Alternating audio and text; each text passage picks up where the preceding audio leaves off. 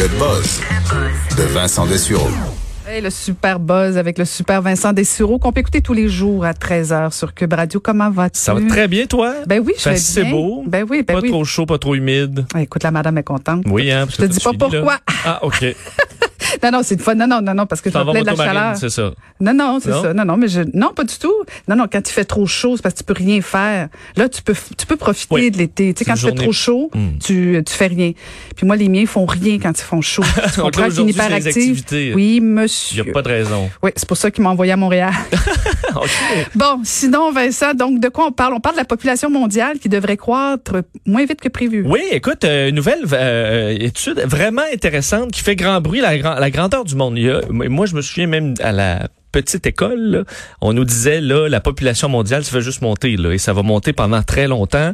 Euh, D'ailleurs les prévisions de des Nations Unies euh, faisaient bon état de ça là, une espèce de courbe ascendante euh, qui allait durer très très longtemps et euh, une donc cette nouvelle étude ramène des chiffres assez différents comme quoi la population euh, mondiale serait de 2 milliards de moins que prévu en 2100. En 2100, ça paraît quand même loin, c'est dans 80 ans quand même.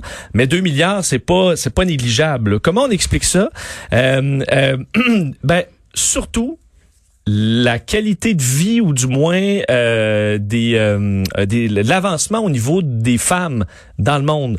Accès à la contraception entre autres dans des pays où on l'avait très peu. Euh, quand l'é- quand l'éducation arrive euh, les, les, les- facteurs économiques avantageux on voit que il y a moins d'enfants par famille dans la plupart des, des pays. Et c'est ça qui va aller euh, en quelque sorte taper la courbe euh, de la croissance mondiale selon euh, ces, ces chercheurs.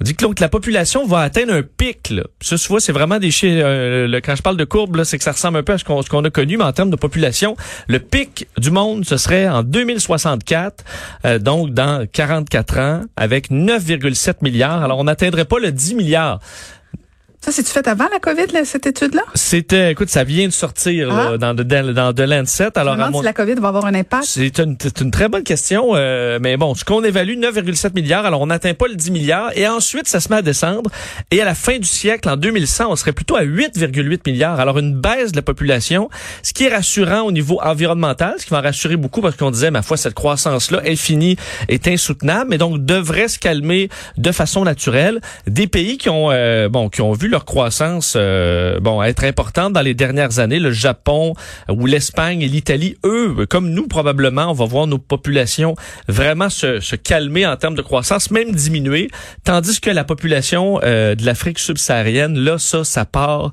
euh, on parle de- de- d'une population qui va tripler dans les 80 prochaines années, mais ça, ça ne suffira pas à faire augmenter la population mondiale parce que ça va baisser ailleurs et même dans ces pays-là, euh, en Afrique, on, euh, on verra donc le nombre d'enfants par famille baisser, un certain contrôle de la population, mais encore là, on dit si s'il y a un élément là-dedans qui fonctionne pas comme prévu, ben là, euh, ça peut repartir. Là. Évidemment, si on réussit pas à avoir ce contrôle-là, si on les les les les les, les données qu'on utilise ne sont pas finalement ceux qui se révèlent, ben ça pourrait changer pas mal.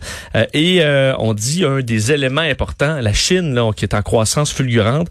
La Chine euh, a présentement 950 millions euh, de population active et ça va passer à 360 en 2100. Donc ce sera une population extrêmement âgée, très peu de jeunes capables de travailler, donc qui risquent d'avoir des problèmes. Là, en Inde aussi, la population active va passer de 760 millions à 580. Et là, on s'inquiète au niveau de l'économie, euh, les systèmes de santé. Est-ce qu'on pourra payer tout ça à une population très âgée?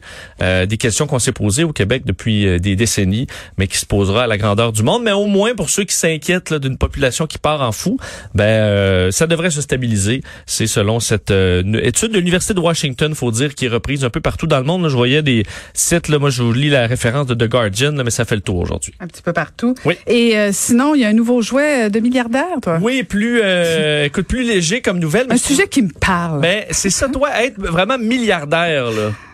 C'est quoi ton joujou de rêve, là? ta Oh. plus grande dépense? Ma plus grande dépense? Oups, écoute. Hein, un avion, t'as toujours un jet privé? Non. Une île? Peut-être une île, Une oui. Peut-être une île, une grosse, grosse maison pour toute, toute, toute, toute, toute ma famille. Dans le sud ou au Québec? Ah, tu peux dire le peut-être, ben, peut-être qu'il pourrait en avoir plus qu'une. Oui, oui. rendu oui, là, oui, t'es milliardaire, là. Ouais, ça coûte oui. 6 millions, il y en a une Non, je pense 6 que j'ai une île au bord de la mer. Ouais, ouais, dans une petite île turquoise, quelque chose. Là, ouais, Ben, c'est un très bon choix, mais Oleg Tinkov, il y a probablement une île aussi. Là, lui a fait fortune avec euh, une banque en ligne là, qui s'appelle justement Tinkov de son nom. Et euh, on vient de lancer son yacht brise-glace. Alors lui souhaitait parcourir le nord plutôt que le sud. Alors euh, c'est une première dans l'histoire, un yacht, là, des yachts monstrueux, il y en a plein. Mais un yacht brise-glace, on n'avait jamais vu ça auparavant. Il s'appelle le la Dacia. Euh, vient donc de prendre, euh, en fait, d'être mis à l'eau aux Pays-Bas, euh, dans la ville portuaire de Flessing, je, bon, Flessing, bon, je sais pas si je le prononce bien. Euh, Je peux et même pas t'ostiner. Écoute, 2,4 milliards.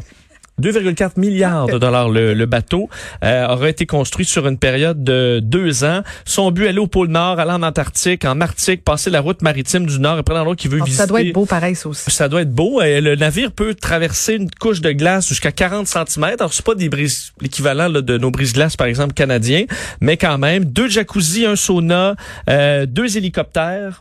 Pourquoi en avoir, avoir juste un hélicoptère quand tu peux en avoir deux? Motoneige. euh, Il y a des motoneiges là-dessus. Sous-marin.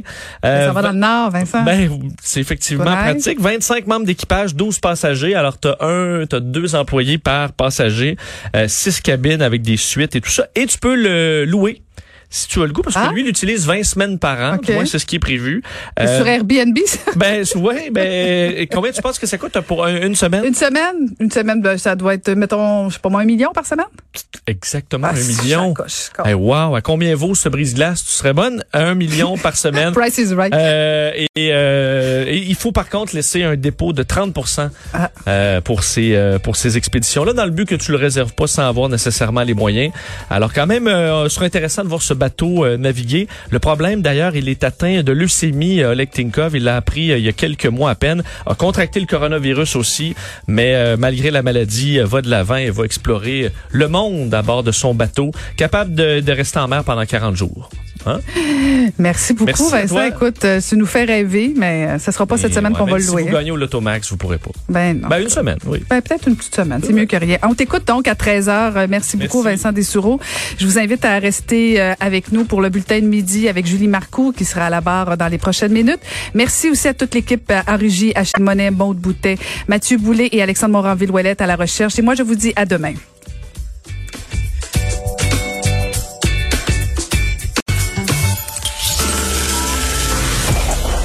Cette émission est maintenant disponible en podcast. Rendez-vous dans la section balado de l'application ou du site cube.radio pour une écoute sur mesure en tout temps. Cube Radio, autrement dit. Et maintenant, autrement écouté.